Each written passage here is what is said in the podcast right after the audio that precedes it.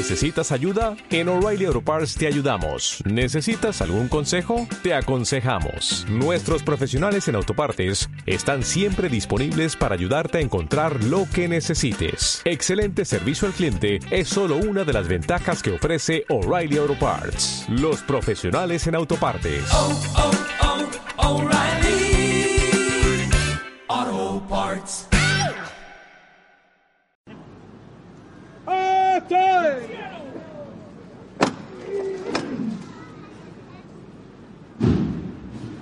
Cuando empiece a andar te va llamando a la izquierda adelante un. Venga de frente con él. Otro poquito más a la izquierda adelante. Bueno, un poquito más. Un poquito más. Bueno.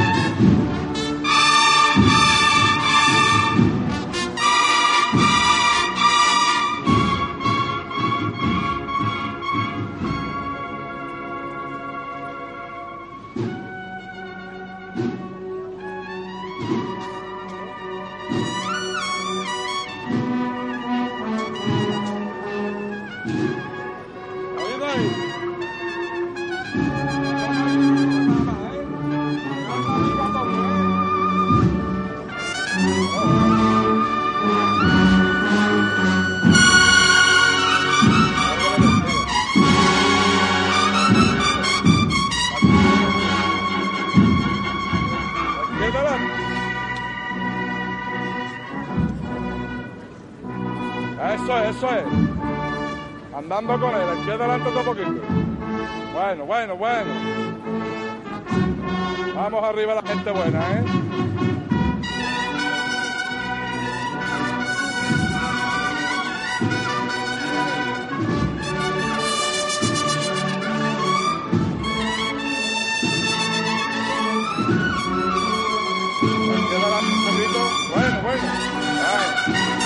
Bueno. Eso es, andando con él, andando con él.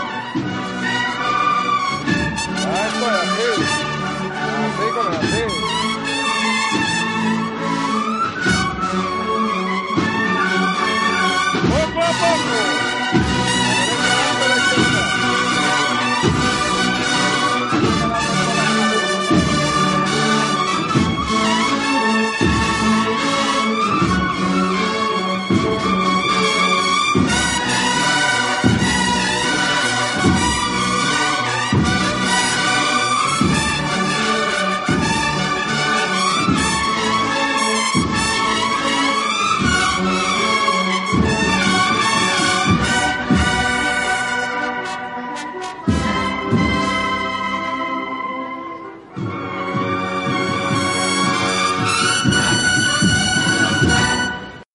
Buenas de nuevo.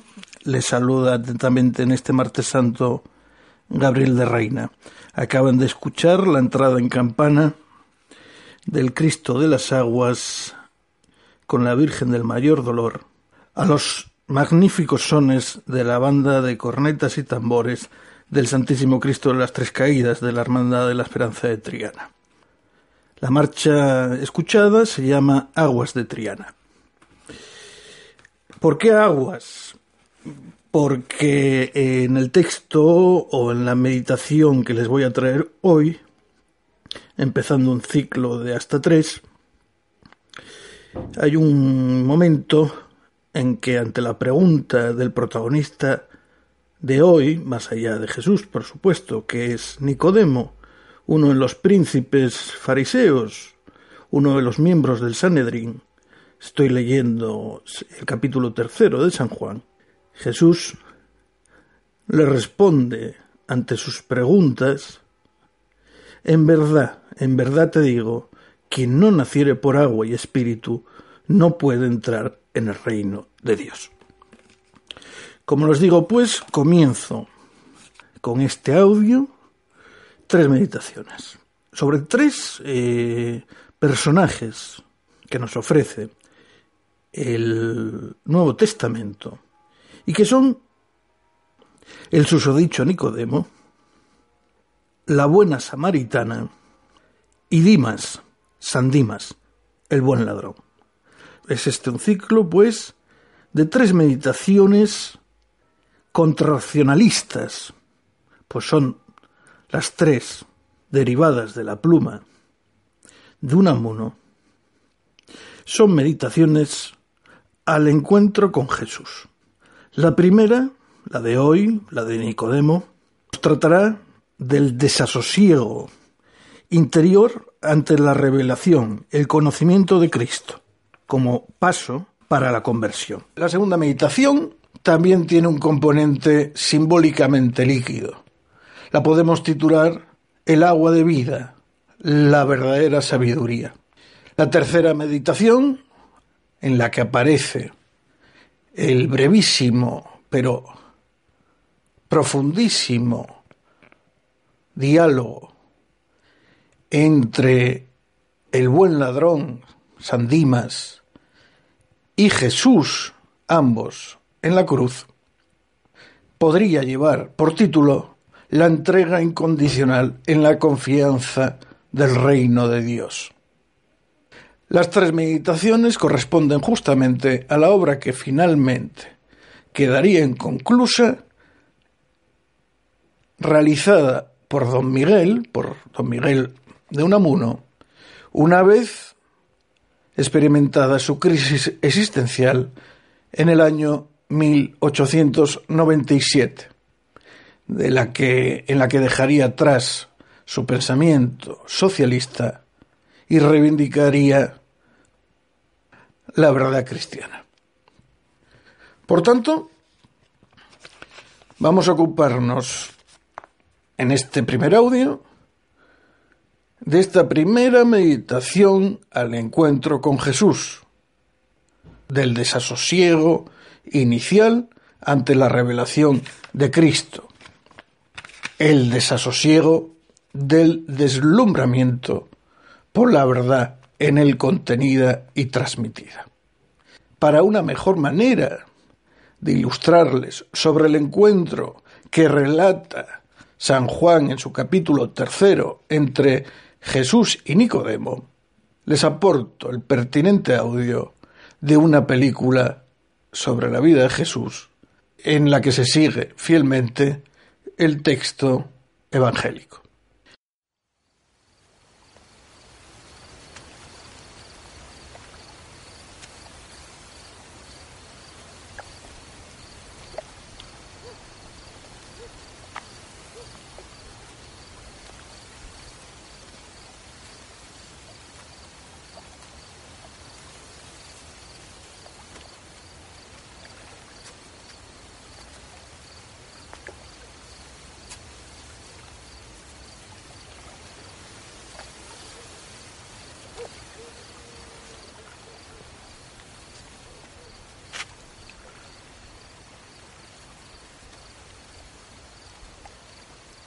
Rabí,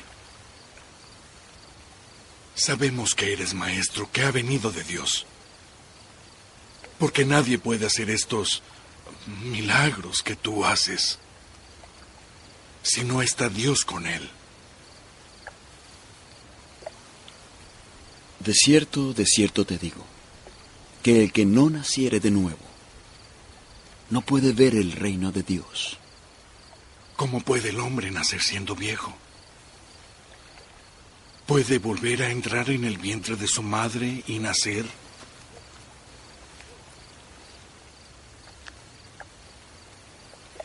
En verdad te digo que el que no naciere de agua y del Espíritu no puede entrar en el reino de Dios. Lo que es nacido de la carne, carne es. Y lo que es nacido del Espíritu, Espíritu es. No te maravilles de que te dije, os es necesario nacer de nuevo.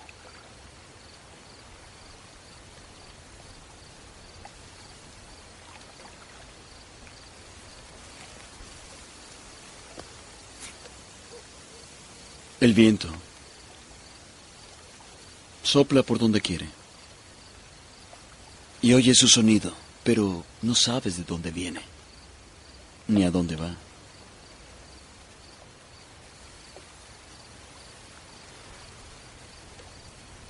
Así es todo aquel que es nacido del Espíritu. ¿Cómo puede hacerse esto? Eres tu maestro de Israel y no lo sabes. De cierto te digo que de lo que sabemos hablamos y testificamos de lo que hemos visto, pero no recibís el testimonio. Si os he dicho cosas terrenales y no creéis, ¿cómo creeréis si os digo las cosas celestiales?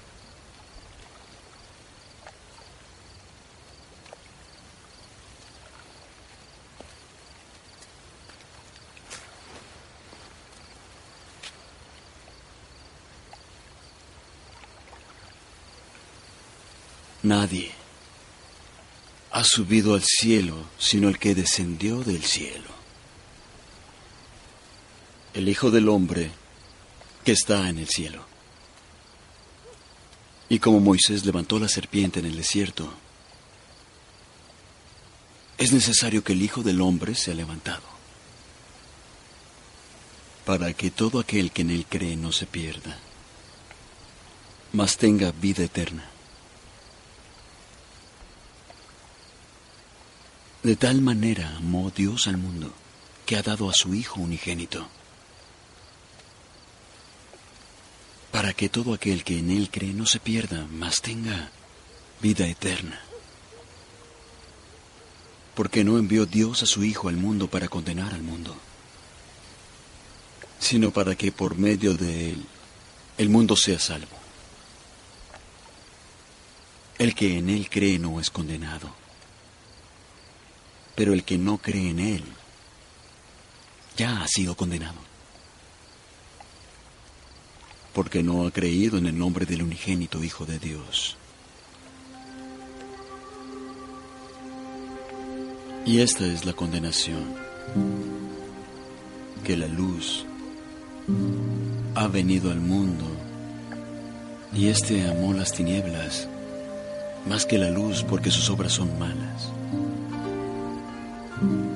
Pues todo aquel que hace lo malo aborrece la luz y no viene a la luz para que sus obras no sean reprendidas. Pero el que vive la verdad viene a la luz para que se ponga de manifiesto que sus obras son hechas en Dios.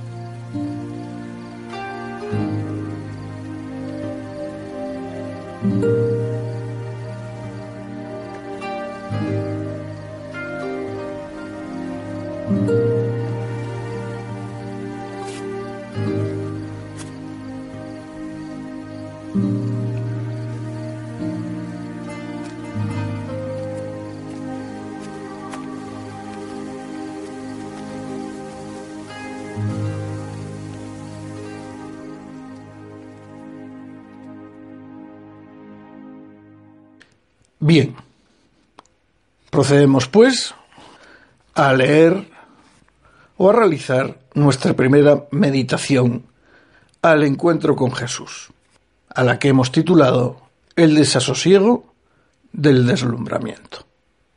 Había un hombre de los fariseos por nombre Nicodemo, Nicodemo eh, el cual vino a Jesús de noche y le dijo, Rabí, Sabemos que has venido de Dios por maestro, pues nadie puede hacer las señales que haces si no estuviese Dios con él.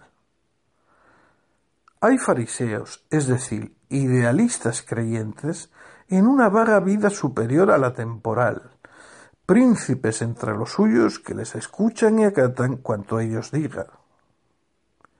Hay entre los que guían el pensamiento humano no pocos que bañan su espíritu en, en indecisas creencias de inmortalidad impersonal tal vez, en flotantes esperanzas de un ideal sobresensible.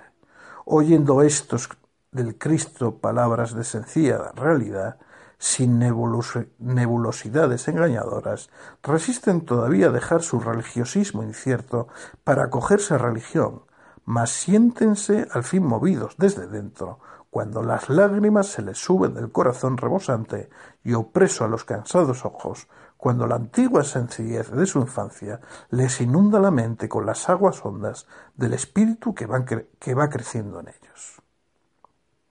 Porque no en vano fuimos niños, siendo el niño que llevamos todos dentro el justo que nos, que nos justifica. Pero son príncipes de los judíos, tienen una historia y un prestigio, y el hombre íntimo que al fin en ellos se despierta no tiene fuerzas bastantes para sacudirse del exterior del que los demás le han hecho. Su prestigio ahoga su alma.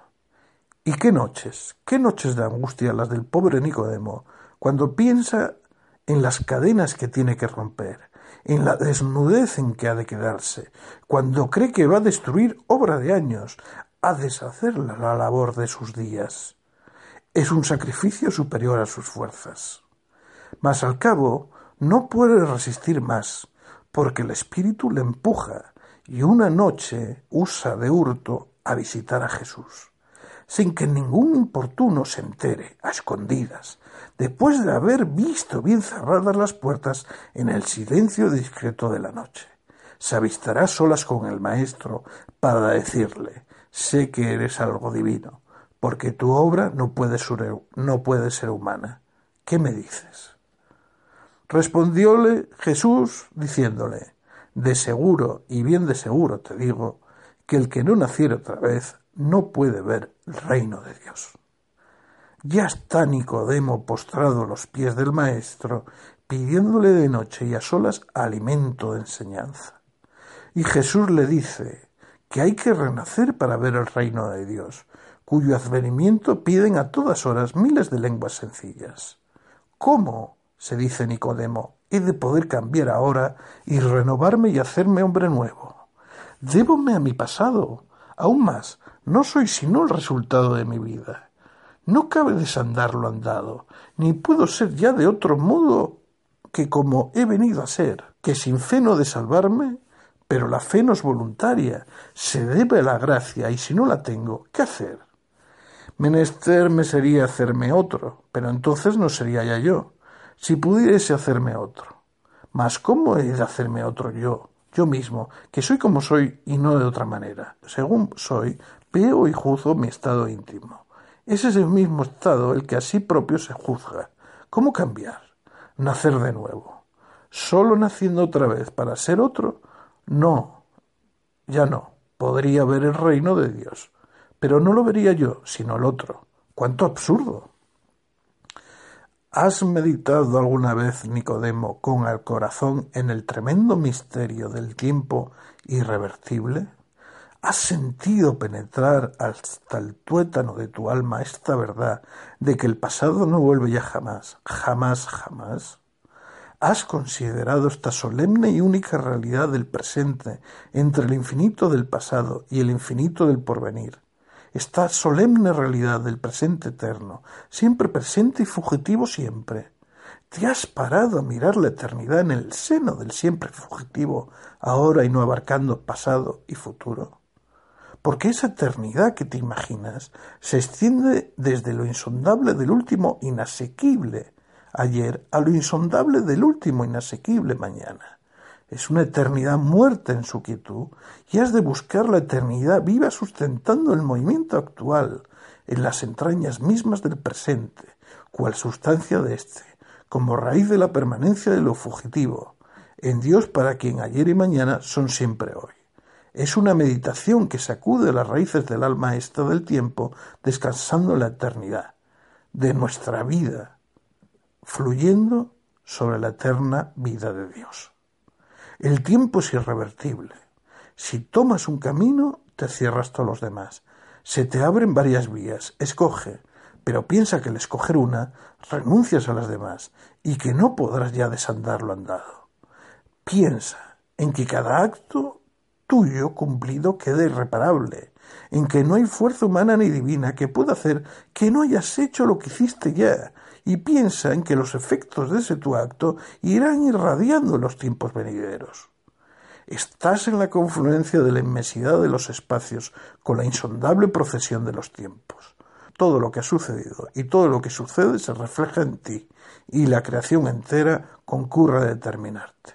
Y a la vez, cada uno de tus actos va repercutiendo por ella como golpe que se propaga en ondas por lagos sin orillas. Cierto es que tu acto es uno entre infinitos y que con ello se funde, pero tú mira lo tuyo y considera lo irreparable, lo irreparable de lo cumplido ya, irreparable tu acción pasada, pero ¿es tu intención, es tu alma irreparable? Es irreparable, sin duda, tu acto en el tiempo, pero ¿lo es acaso su raíz en la, eternidad? Si el pasado es algo más que pura memoria en nosotros, mientras ésta dura y luego nada, si ha ido a sentarse en el sedimento eterno y allí vive, y allí vive, es allí irreparable. Tú mismo, tú que naciste una sola vez y para siempre, como una sola vez y para siempre morirás, eres en tu eternidad irreparable. ¿No puedes en ésta nacer de nuevo? Díjole de Nicodemo, ¿cómo puede nacer el hombre siendo viejo? Es que puede volver a entrar en el vientre de su madre y nacer. No veo, se dice a sí mismo, Nicodemo, cómo qué para el nacimiento. Soy viejo, mis hábitos, sentimientos y doctrinas de hoy son los que me constituyen, soy yo. Deshacerlos es deshacerme. No puedo volver a la madre tierra, a la inconsciencia otra vez, a la encrucijada en que se me abrieron los caminos de la vida y nacer de nuevo. Respondió Jesús, de seguro y bien seguro te digo que el que no naciere de agua y de espíritu no puede entrar en el reino de Dios. Lo nacido de carne es carne y lo nacido de espíritu, espíritu. No te maravilles de que te diga tenéis que nacer otra vez. El viento sopla donde quiere y oye su sonido, mas ni sabes de dónde viene ni a dónde va. Así es todo aquel nacido del Espíritu. Es Nicodemo que sólo miras a tu hombre carnal y no al espiritual, que sólo miras al que fluye en las apariencias temporales y no al que permanece en las realidades eternas. Es que te quedas en las obras muertas sin ir a buscar la fe viva que las vivifica es que no pasas del hombre que tal vez hace el bien, sin entrar al que puede ser bueno, es que no buscas bajo el que obra, al que es. Porque una cosa es hacer el bien, como dices que la moral te enseña, y otra cosa es además ser bueno, como la religión te pide. Has de vivir recogiendo el pasado, atesorando en la eternidad tu tiempo, en crecimiento y no en mero adelanto. ¿Y cómo? Tendiendo a ser mejor, más divino que ayer. ¿Qué obras buenas son esas que al acumularse no te mejoran? La vida del Espíritu es la buena intención. Ten buena intención y pide a Dios que obre esa en ti buenas obras. Si tu debilidad te doblega al pecado, si te vencen las tentaciones, te arrepentirás mientras sigas bien intencionado y te será perdonada tu flaqueza. Pero si deseando mal y lleno de intención dañada no hicieses daño por temor alguno, o si por cobardía para el mal fueses honrado justo por de fuera, tu mala intención amargará tu alma. Sé bueno, Nicodemo, sin conformarte con no hacer mal a nadie, ni aun con hacer bien, que si rindes a otro beneficio, a la vez que de él murmuras o maldices en el secreto de tu corazón, no te será el beneficio imputado a mérito, porque todo el que aborrece a su hermano es homicida. Aprenda a odiar tanto al pecado cuanto a compadecer y amar al pecador, porque el odio al mal está en inversa razón con el odio a la gente del mal mismo. Mientras no llegues a que la vista del infeliz que cometió horrendo crimen se te escape del pecho este amoroso grito, pobre hermano, mientras a esto no llegues, no serás radicalmente bueno, del todo cristiano. La intención es fe, y si fe sin obras es fe muerta, muertas son también las obras sin fe. Eres dueño de tu querer y tus intenciones. No lo eres en rigor ni de tu hacer ni de tus actos. Hay Nicodemo en nosotros todos los hombres, el temporal y el eterno, el que adelanta o atrasa en las cambiantes apariencias y el que crece o mengua en las inmudables realidades. Desde nuestro nacimiento, carnal, terreno y temporal, desde que nuestro espíritu, embrión entonces, fue puesto en la matriz del mundo, de donde naceremos con el parto de la muerte a vida espiritual, celestial y eterna, recibimos del mundo, como de placenta, capas que nos van envolviendo, capas de pasiones, de impurezas, de iniquidades, de egoísmo, y a la vez va creciendo con crecimiento interno aquel espiritual embrión, purnando por desplegar en sí vida de virtud y de amor divinos. Hay un crecimiento de dentro a fuera, crecimiento que nos viene de Dios, que habita dentro nuestro, y hay otro de fuera adentro, que nos viene de esas capas de aluvión que el mundo deposita en torno de nuestro núcleo eterno, intentando ahogarle en el tiempo. Así, vivimos separados los unos de los otros por costras más o menos espesas, a través de las cuales irradia penosamente los buenos, y desfigurado casi siempre el fuego de la caridad divina.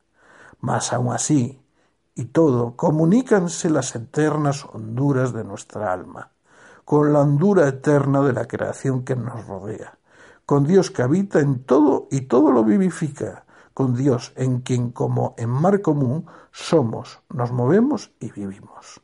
Cuando Dios, que habita en el último seno de todo, se te muestra en tu conciencia, uno consigo mismo, que en tu último seno habita, te ves perdido en el mar inmenso, sin propia conciencia temporal, en esplendente conciencia eterna, viviendo en él a tu propia vista. Aun a través de la dura costra mundana que nos ahoga, el calor de nuestro espíritu busca el calor divino, y es a las veces en las almas de los santos tan intensa y viva la ansia que se resquerbaja la costra y el contenido de sus almas se vierte en sangría de caridad abrasadora, yendo a calentar su calor en el divino fuego. Sus costras se desgastan, empezando por las de más adentro, por las que más apegadas llevan, derrítense sus pasiones, cáenseles esas capas en que les aprisiona el mundo, se deshasen de éste y así desnudas sus almas, desnudas del todo, desnudas de afectos terrenos, desnudas de su misma conciencia temporal, desnudas como salieron de manos del Señor y como volverán a ellas, llegan al inefable toque de su eterno núcleo con el eterno foco de vida y de amor. Piérdense en el mar de la vida divina. Así es como puedes renacer y renacer de agua, levantándote en el arrepentimiento y la penitencia. Sí, lo hecho, hecho queda. Tu acto pasado es, en cuanto acto temporal, irreparable, pero puedes reparar la intención con que lo hiciste. Para los hombres, los hechos se consuman del todo y la ley no tiene efecto retroactivo. Esto para los hombres que viven y obran en el tiempo, mas para Dios, que sondea el corazón y perdona sus pecados a la Magdalena porque amó mucho, es el perdón la forma más augusta de la sentencia y la misericordia lo eterno de la justicia. Para entrar en su reino, en el reino de la paz, hay que nacer de agua de arrepentimiento que lava la intención y de espíritu hay que nacer del núcleo eterno. Toda esa costra sucia que nació de carne, de mundo, es carne y mundo. Mas lo que en ti nació de espíritu, espíritu es. No te maravilles, pues, de que hay a solas en esa entrevista que a ocultas mantienes con Jesús, te diga el Maestro que te es necesario nacer otra vez. Fíjense que parecía estar hablando Jesús y de hecho lo estaba haciendo. Pero no es tanta la soberbia del autor como para hablar en nombre de Jesús por fuera del texto bíblico, como se hace con Nicodemo. Y entonces son como autorreflexiones, o más bien la inspiración de la presencia de Jesús, la que lleva toda esta conversación a la mente de Nicodemo tu hombre carnal, el de la costra mundana, el que se pasea por las miserias, es esclavo. Eres esclavo en tus actos, mas no en tus intenciones. Así que obras, queda tu acción sujeta a las cadenas de toda apariencia. Así que te produces en el tiempo, a lo irrevertible e irreparable del tiempo se somete tu acción. No es tanto en el hacer cuanto en el querer, donde has de buscar tu libertad, porque el espíritu sopla como el viento de donde quiere y oye su sonido sin saber de dónde viene. Intérnate en esa santa libertad, refúgiate en ella de las tiranías de esa costra de tu alma, y así puedes exclamar con el apóstol No hago el bien que quiero, sino el mal que no quiero hago, miserable hombre de mí. ¿Quién me librará de este cuerpo de muerte? Si tus malas obras te asedian, oponles tu buena intención y busquen la buena fe sacudirte de ellas. Sin embargo, nos dice Unamuno, cambiando el tono eh, eh, que les decía hace tres minutos. Y respondió Nicodemo diciéndole, ¿cómo puede esto hacerse? Todo esto parece misterio sutileza, se dice Nicodemo que enterrado en el moralismo farisaico no penetra en la religiosidad cristiana. No ve bien la bondad ahogada, tal vez bajo las malas obras, y acaso dice en su interior, hágase el milagro y hágalo el diablo. Si llegamos a impedir que se obre mal, ¿qué importa que no se sienta el bien? Mas como esto no le satisface, pregunta que cómo puede hacerse todo aquello. Respondió Jesús y díjole, Tú eres el maestro de Israel y no sabes esto. De seguro y bien de seguro te digo que hablamos lo que sabemos y testificamos lo que hemos visto, y no recibís nuestro testimonio. Si os he dicho cosas terrenas y no creéis, ¿cómo creeréis si os dijere las celestiales? Nadie subió al cielo sino el que descendió del cielo, el Hijo del hombre que en el cielo está. Y como Moisés levantó la serpiente en el desierto, aquí es necesario que el Hijo del Hombre sea levantado, porque no envió Dios a su Hijo al mundo para que condene al mundo, que para que el mundo se salve por él. Él, que en él cree, no es condenado, mas el que no cree ya es condenado, porque no creyó en el nombre del unigénito Hijo de Dios. Y esta es la condenación, porque la luz vino al mundo, y los hombres amaron más las tinieblas que la luz, porque sus, obras eran malas. Pues todo aquel que hace lo malo aborrece la luz, y no viene a la luz, porque no redarguidas sus obras. Mas el que obra verdad viene a la luz, para que se manifiesten sus obras hechas en Dios. Fíjense la profundidad del mensaje eh, de Jesús frente a las preguntas prácticas de cómo hacerlo por parte de Nicodemo. A Nicodemo no se le está criticando por, por hipócrita. ¿Que cómo puede hacerse eso? Preguntas Nicodemo. Eres maestro y no lo sabes. Es decir, no le está criticando su hipocresía, le está criticando su intelectualismo, el intelectualismo, el racionalismo cartesiano, el logicismo, la lógica, el aplastamiento lógico del intelectual. No se trata de dominio intelectual. El vínculo con Cristo no puede dogmatizarse. Es puro amor, es puro sentimiento, es un estado de beatitud, es algo distinto que excede por completo a la lógica y la razón humana. Este es el gran mensaje de todo lo que está ocurriendo en la escena. ¿Te has llevado tantos años en labrarte un prestigio y hacerte una cultura y no sabes eso? Y en vez de ser humilde, ya que no lo sabes, cuando alguien viene a enseñártelo, te dices acaso, no lo he aprendido yo buceando la ciencia, y este ignorante, este vulgar, va a saberlo. Tendrá la incipiencia pretensiones de enseñar a la sabiduría.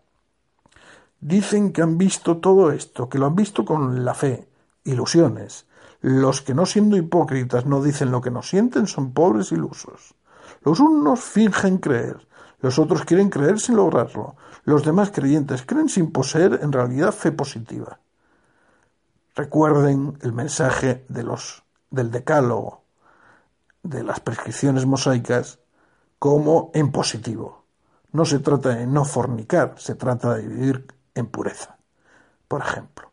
Pero hay sin duda entre ellos algunos a quienes la potencia misma de su ilusión les convierte en videntes y que llevados de su ardiente deseo de fe se sumergen en las más profundas aguas del espíritu donde descubren campos inmensos, vírgenes y fecundos, tiene sin duda la religiosidad, piensa nuestro Nicodemo, raíces arraigadísimas en las entrañas del espíritu, humano y puede llegar a provocar un estado tal de la fantasía que penetre ésta en el tuétano de verdades cerradas a la mera razón lógica. Los pobres creyentes vulgares, atenidos a la letra de la fe oficial impuesta, ¿qué van a enseñarme? Pero los que entre ellos se funden, se hunden en otro mundo y rompiendo la costra de la letra descienden al espíritu, quebrantando el dogma van a la fe pura. A estos sí que puedo preguntarles cómo se hace aquello. Y a este mismo Jesús con quien habla solas en su evangelio, a este mismo, fíjense que dice, y a este mismo Jesús con quien habla solas en su evangelio, a este mismo profeta de inmensos destinos, puedo muy bien pedirle aquí, de noche y a escondidas, el meollo de las enseñanzas que en figuras y parábolas vierte al pueblo sencillo. Mira, Nicodemo, que cuando te ha dicho cosas terrenas, no le has creído. ¿Y cómo quieres creerle si te dejese las celestiales? ¿Pretendes pasarte sin la letra para lograr el espíritu? ¿Intentas meterte en regiones profundas, despreciando el cumplimiento de los preceptos, a romper en alabanzas a la clarividencia mística? Es que insultas a la sordina a la ley. Pero nadie subió al cielo, sino el que descendió del cielo, el Hijo del Hombre que en el cielo está. Esas potentes intuiciones que buscas, esas lumbres que te alumbren tu camino eterno, sólo te puede dar algún reflejo de ellas quien descendió del cielo. Esos videntes de amor sacaron sus visiones de Dios, de Cristo, por quien Dios enseña. Aprendieron su sabiduría por caminos de abnegación, de dolor, de sacrificio, fijos sus ojos en la cruz. Cuando iban los israelitas peregrinando por el desierto, hablaba el pueblo contra Dios y contra Moisés por haberle hecho salir de, Egipto para morirse en el yermo, donde no había pan ni agua y donde se hastiaban de aquel pan tan flojo, el maná. Entonces el Señor les envió serpientes ardorosas que mataban a quien mordían. Y el pueblo entonces fuese a Moisés confesándose de haber pecado, hablando contra Dios y contra él, y le pidieron que destruyese las, serpientes. Oró Moisés y obedeciendo al Señor, hizo luego una serpiente de metal, púsola sobre la bandera y cuando algún mordido la miraba, vivía. Peregrinando por el desierto de tu mundo y de tu ciencia, has hablado, Nicodemo, sin saberlo, acaso contra Dios. Has murmurado en tu corazón de él y del profeta que te hizo salir de aquel encantado Egipto, donde dormitabas dulcemente el sopor de la esclavitud y donde no sentiste los sobresaltos de ahora. Has perdido aquella calma, extraños desasosiegos te agitan el corazón. Parécete desabrido todo, sufres de hambre y de sed espirituales, y te, hastía el plan flojo de tu desierto, la insatisfacción nuestra, nuestra insatisfacción. Da lo mismo que vivamos bien, mal, regular. Siempre estamos insatisfechos. No vivimos del espíritu y en el espíritu. Es en efecto una cosa terrible cuando palpando el vanidad de vanidades pierde toda belleza su atractivo y toda impresión su labor, cuando se llega a la dolorosa obsesión del desierto que nos hace matar las horas y que nos sume en la tristeza de la inutilidad de todo esfuerzo. Cuando extinguido el apetito de vida, se vive como por necesidad, por rutina, por cobardía o por terror a la muerte. Entonces, aun el que cree que no cree, llega a confesar a Dios en su corazón, culpándole tal vez de sus males. Y el Señor le envía dolores reales, tentaciones de presa, serpientes que matan a quien muerden.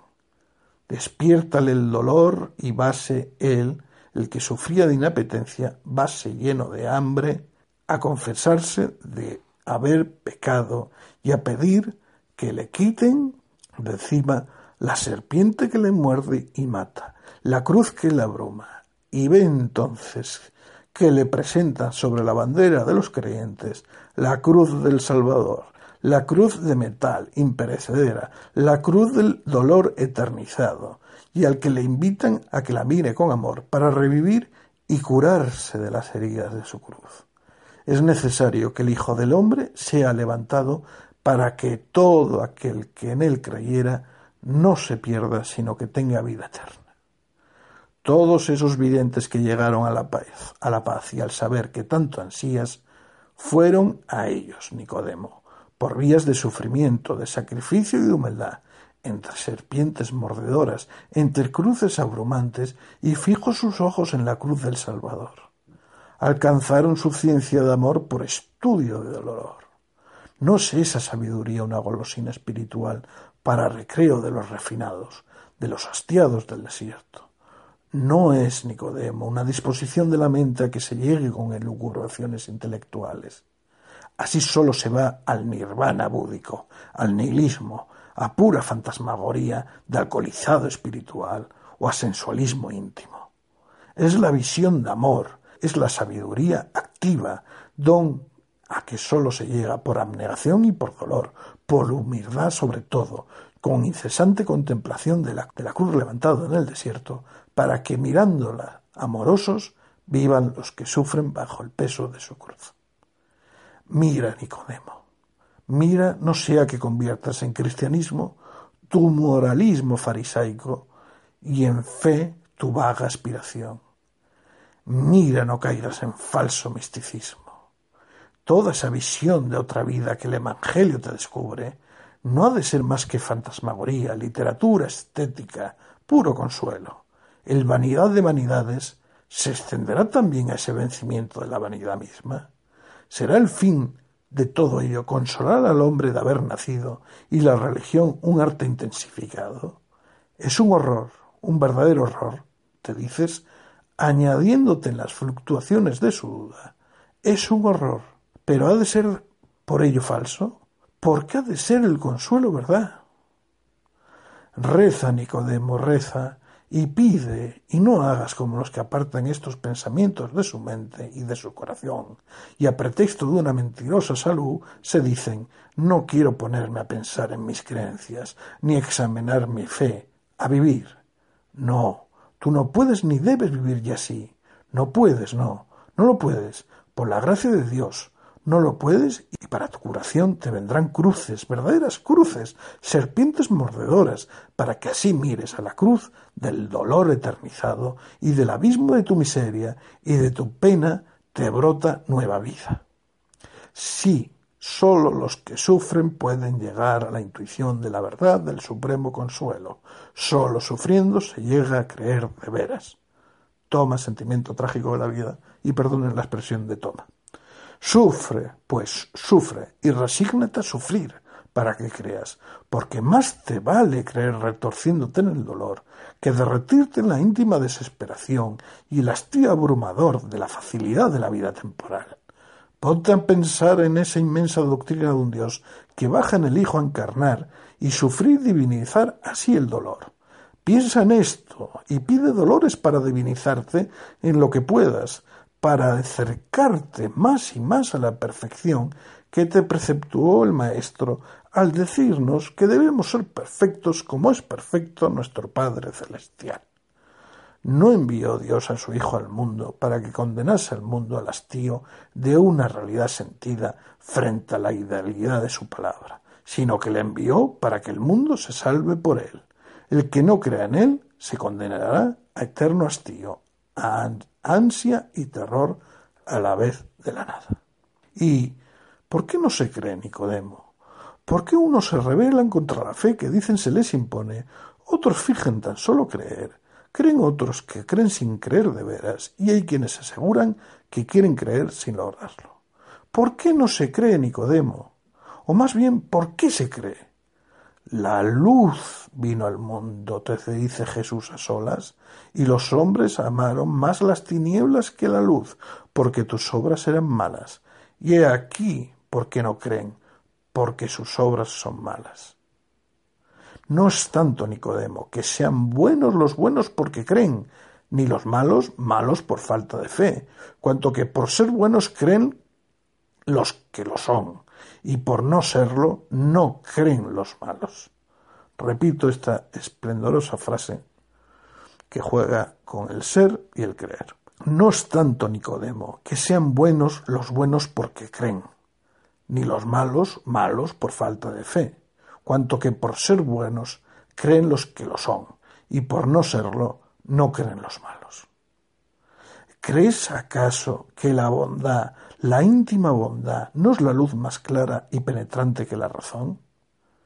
Con esta, si es poderosa, puede el hombre, aunque sea malo, comprender y abarcar el mundo temporal, llegar a las razones de las cosas, pero sentir y ver el mundo entero, llegar a la verdad de todo, no ya solo a su razón, no es dado más que la fe, a la sustancia de las cosas que se esperan, a la fe que la bondad trae sobre nosotros y que la bondad sustenta como cimiento inconmovible, y la íntima sustancia de la bondad, su raíz es la humildad.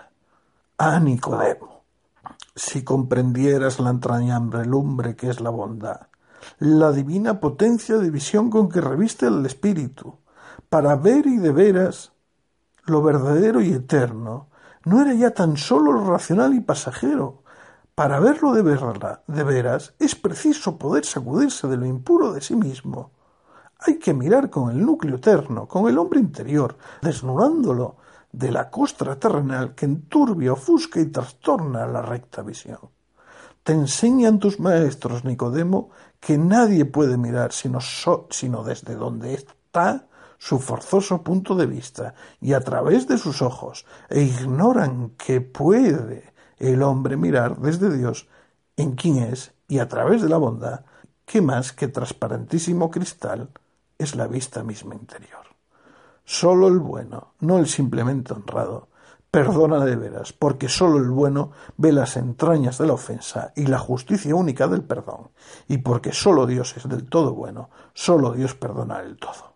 Pero el mismo Jesús, que nos enseña que sólo Dios es bueno, enséñanos también que seamos como Él perfectos. Consiste nuestra bondad en tender sin cesar a la inasequible bondad suprema, atrayéndonos así de ella la fe. Porque si sólo el verdaderamente bueno cree de verdad, sólo el que de verdad cree es verdaderamente bueno. Los malos, los soberbios, no creen, pues, todo aquel que hace lo malo aborrece la luz y no viene a ella para que no le sean redarguidas sus obras. Sí, Nicodemo, aborrecen la luz. Obsérvalos bien y verás que su tolerancia concluye así, que se hallen frente a verdadera fe, verás que te soportan el que te entregues a cualquier doctrina, a cualquier culto, a cualquier fantasmagoría, pero no te aguantarán en calma el que te entregues a ese Jesús a quien vas a ver de noche y a solas, y de quien hablan como de ficción de poetas. Muévete en todo género de fantasmagorías, distráelos, deleítalos, conmuévelos si puedes, pero no les toques a las eternas realidades, ni quieras parar con ellos las bellas apariencias que recrean el ánimo o le arrancan a lo sumo lágrimas de molicie. No quieren pensar en eso ni sentirlo. Aborrecen la luz porque la luz trae la vigilia y les saca de su, de su sonambulismo, de ese sueño en que viven queriéndose convencer de que están hechos de la sustancia misma de los sueños.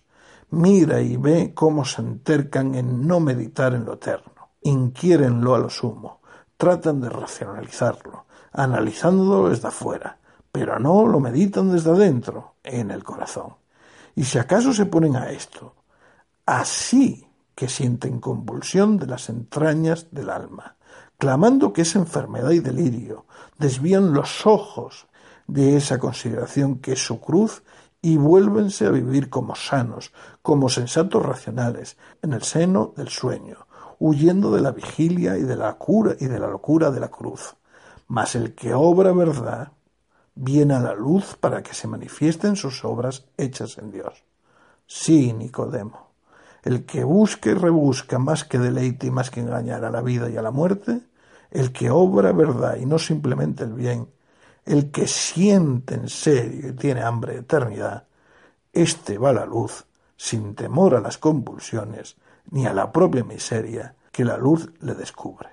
Este va a la luz para que sus obras no aparezcan suyas, sino hechas en Dios, en quien vive y en quien es.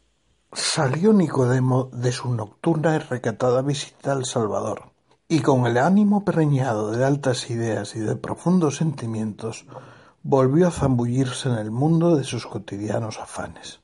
Volvió a vivir su alma la vida exterior, la de su costa terrena, mas conservando siempre en el oculto fondo el hervor de aquella noche. Mientras proseguía el curso de sus negocios, de sus farisaicas enseñanzas, de sus conversaciones y tratos, mantenía en lo más íntimo de sí otra conversación callada, y a la vez seguía por calles y plazuelas con la vista a Jesús que iba evangelizando a los pobres de espíritu. Alguna vez se acercaría acaso a las turbas que escuchaban al Maestro, y si tal vez asistió a la cura de aquel eh, paralítico a quien Jesús preguntó ¿Quieres sanarte?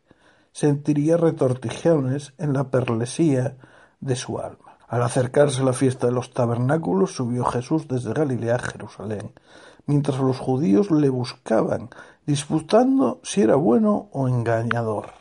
Y en medio de la fiesta enseñó Jesús en el templo doctrina que no era suya, sino de aquel que le enviara, sin hablar de sí mismo, ni buscar gloria propia, sino la de aquel que le enviaba. Y entonces los fariseos enviaron servidores que pretendiesen a aquel fomentador de sediciones, que clamaba diciendo Si alguno tiene sed, venga a mí y beba. Grave discordia nació en el pueblo porque los buenos, dejándose guiar de su bondad, decían que era Jesús el Cristo, el esperado profeta, y los demás, aferrados a la ley que mata y a la razón que deseca, aducían en contra del Maestro la letra de sus escrituras. Mas ninguno se atrevía a echarle mano. Y cuando al presentarse sin Jesús los ministriles a los sacerdotes y fariseos Preguntados por estos cómo era que no le traían, respondieron que nunca hombre había hablado como aquel hablaba. Replicaron los fariseos. ¿Estáis también vosotros engañados? ¿Ha creído en él alguno de los príncipes o de los fariseos? Estos vulgares que no saben la ley son malditos. ¿Cómo vais a dejaros engañar por ilusiones de enfermos, de alucinados, de mujerucas, de niños y de ignorantes y simples? Vais a rebajar la dignidad de la razón y a querer hacer del engañoso consuelo verdad en vez de hacer como espíritus fuertes de la razón consuelo.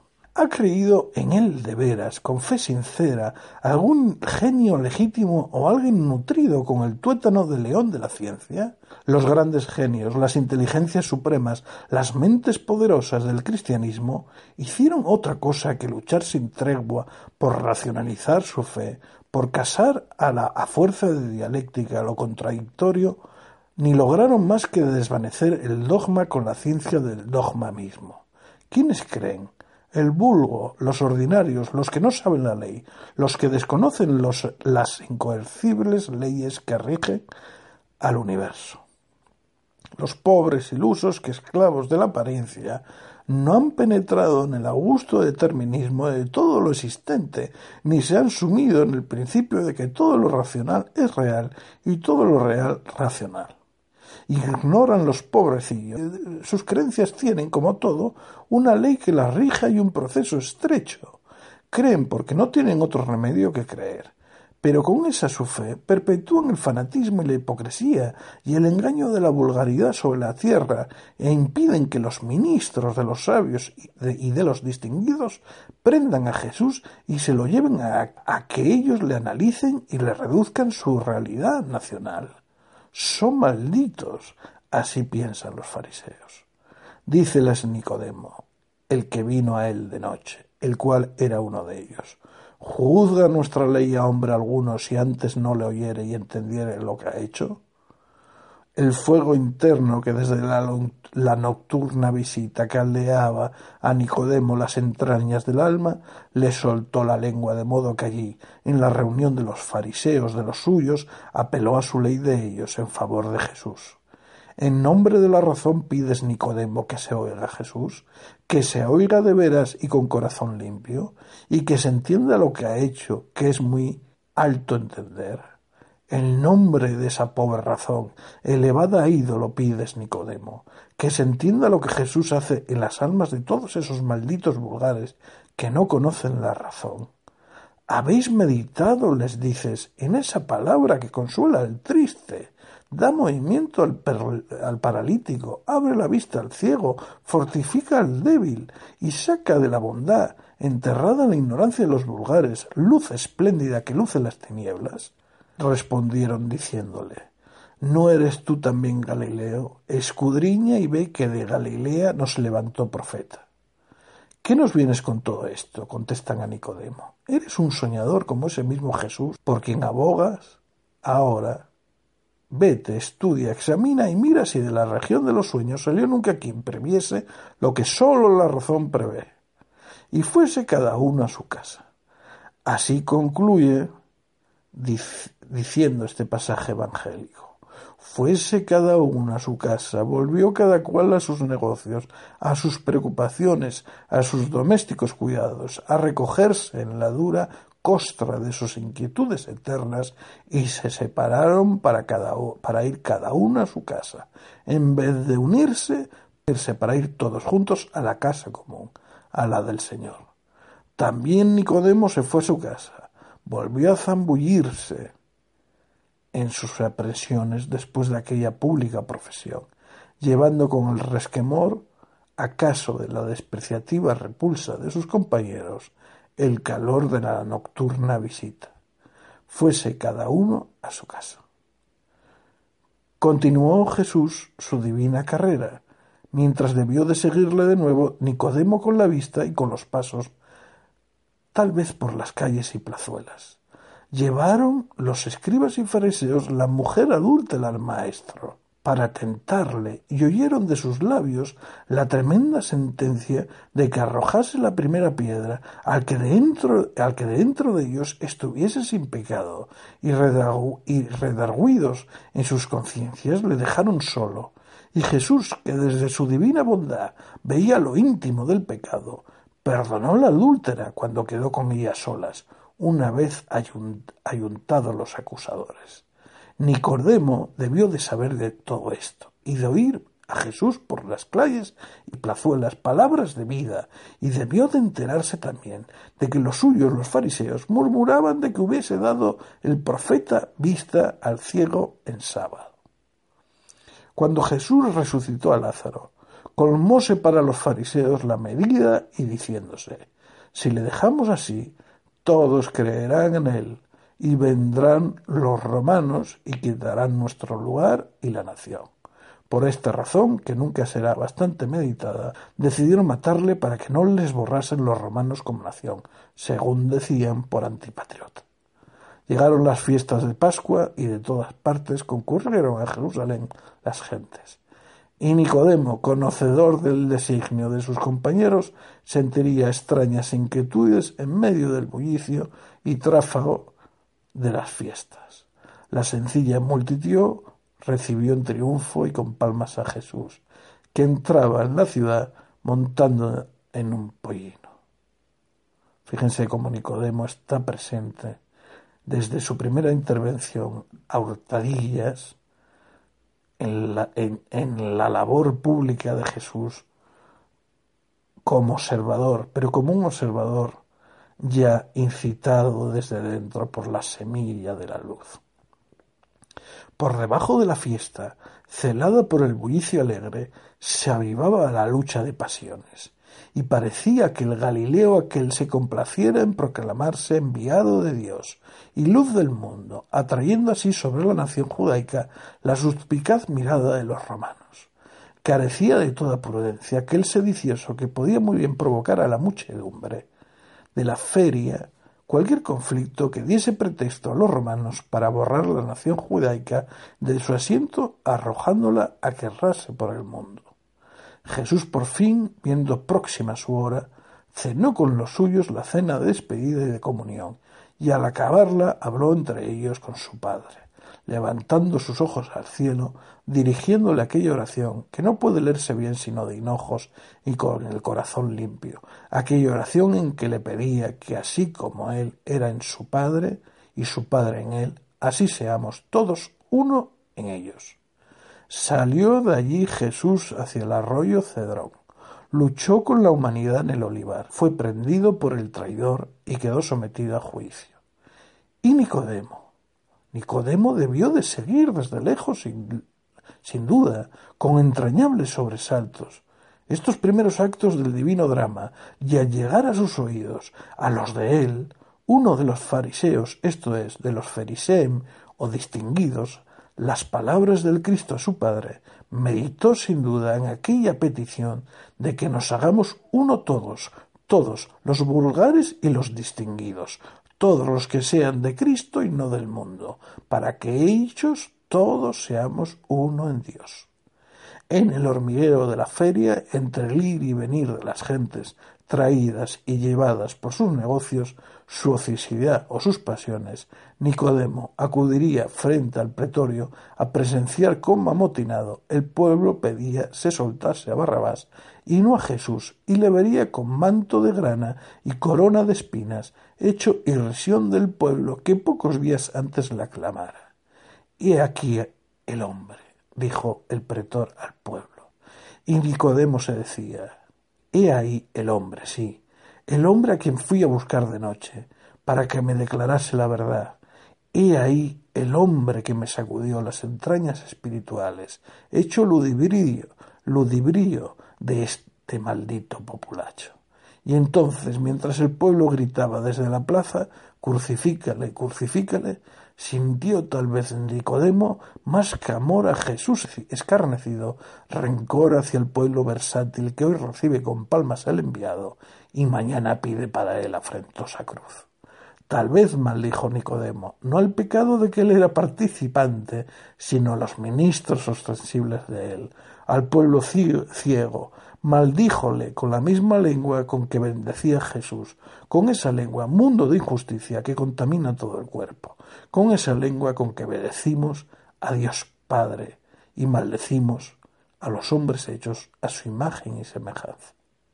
El moralismo farisaico de su costra ahogaba la piedad cristiana, de su seno espiritual removido en la noche de la visita.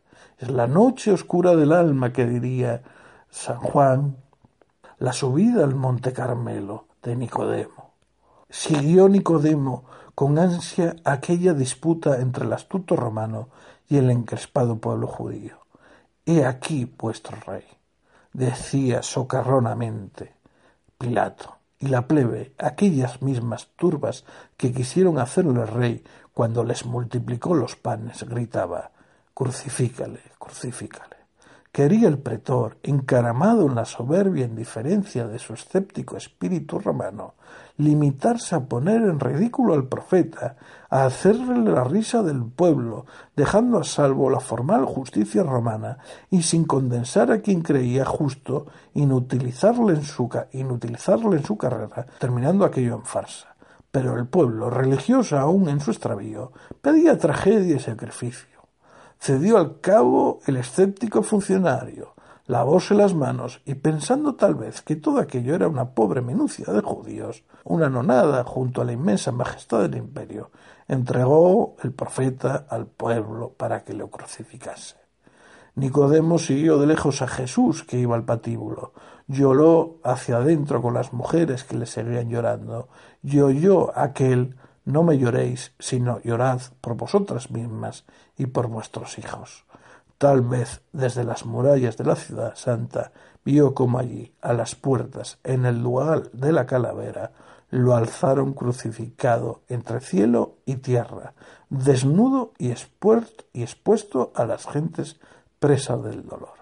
Vio cómo daban al pueblo no ya una muerte, una agonía en espectáculo, y si acaso volvió a sentir rencor y asco farisaicos hacia el pueblo, llegaría a sus oídos aquel Padre, perdónalos porque no saben lo que hacen. Y estas palabras volverían su odio hacia sus propios pecados, engendrándole a la vez suprema piedad para con el ciego pueblo de Icida. ¿Quién sabe si comprendió entonces que eran sus culpas las que crucificaban al Maestro? Desde aquellas murallas de la ciudad santa, en aquel día de ferias, miraría el pobre Nicodemo cómo luchaba Jesús con la muerte, siendo la burla de las gentes que le zaherían y molestaban como los niños a un pobre murciélago clavado con que se divierten. La burla que proyectaba el romano acabó en burla trágica.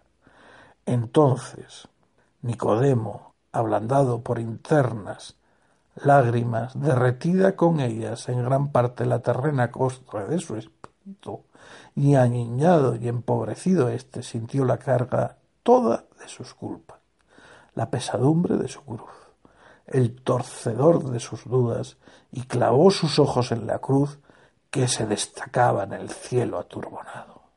Luchó entonces, tembló, sudó acaso oyó el tengo y saltando del corazón hubiera, hubiera querido correr a darle agua fresca, pero se sintió atado a la muralla. Muerto Jesús, fue Nicodemo a juntarse con los discípulos vergonzantes del Maestro, con los que por miedo a los judíos sólo de noche le visitaban. De ellos era José de Arimatea, que fue a rogar el pretor le permitiese recoger el cadáver. Y vino también Nicodemo, el que antes había venido a Jesús de noche, trayendo un compuesto de mirra y de aloes como cien libras. Tomaron pues el cuerpo de Jesús y envolviéronle en lienzos con especias, como es costumbre de los judíos sepultar ni en el lugar donde había sido, donde había sido crucificado, había un huerto y en este un sepulcro nuevo en el que nadie había aún sido puesto. Allí pues, por ser víspera de la Pascua de los judíos, y por estar el sepulcro aquel cerca, pusieron a Jesús. Había muerto, había muerto el Maestro, que en aquella inolvidable noche le hinchó de nueva vida el corazón había muerto el maestro que le hablara de renacimiento y de vida eterna. Había muerto. Morirían así todas aquellas esperanzas que le había hecho concebir. Toda aquella hermosa doctrina de consuelo estaría también condenada a muerte. ¿Sería algo más que ilusión? ¿Sería algo más que señuelo para retener en la vida a los pobres hombres?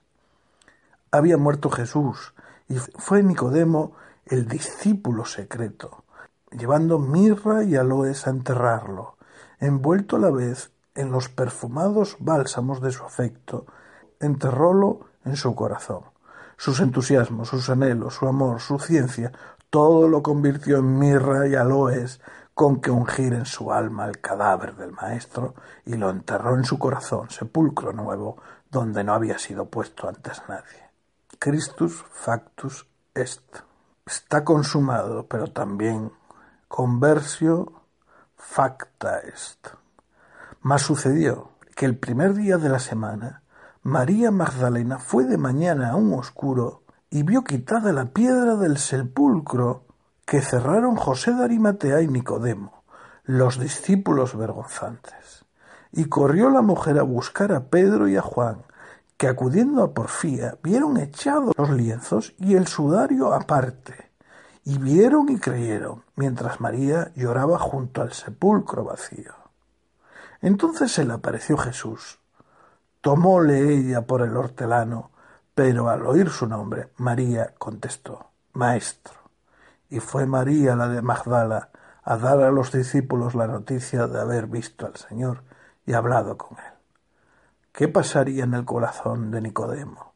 El fariseo, el distinguido, cuando supo que el maestro por él enterrado apareció resucitado a la pobre María, la arrepentida, la en un tiempo pública pecadora.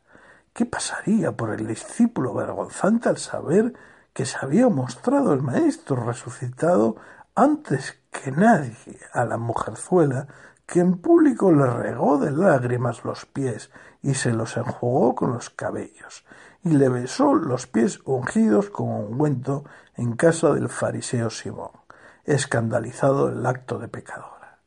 Debió de recordar entonces Nicodemo aquellas palabras del Maestro. Entré en tu casa y no me diste agua para los pies, mientras ésta me los ha regado con lágrimas, enjugándomelas con sus cabellos. No me besaste y ésta, desde que entró, no ha cesado de besarme los pies. No untaste mi cabeza con aceite y ésta me ha untado con ungüento los pies. Por lo cual te digo que le son perdonados sus muchos pecados, mas al que se perdona poco es que ama poco. Y luego cuando al decirle te son perdonados los pecados, comenzaron los comensales a decirse ¿Quién es este que perdona pecados? dijo Jesús a la mujer. Tu fe te ha salvado, vete en paz. Al que ama mucho se le perdona mucho, se diría Nicodemo, repitiendo luego en su corazón tu fe te ha salvado, vete en paz. Entonces debió de comprender que si quería perdón y vida tenía que regar con los, afectos de su alma, enjugar con sus, con sus potencias, besar con su razón y ungir con el ungüento de su amor, única cosa que es necesaria, a aquel cadáver que llevaba en el corazón y que sólo así resucitaría en él para perdonarle por haber amado. Es preciosa la situación pues cuando le surgen las dudas, cuando puede dudar de todas esas esperanzas adquiridas tras su muerte, incluso lo primero que rescata Nicodemo es la santísima resurrección de Cristo. No hay dudas más. El misterio está resuelto y la conversión ante las envidias se despejan desde el corazón al ver la justicia, el perdón de los pecados, pues al que, al que se perdona poco es que ama poco. Lo recordó todo Nicodemo.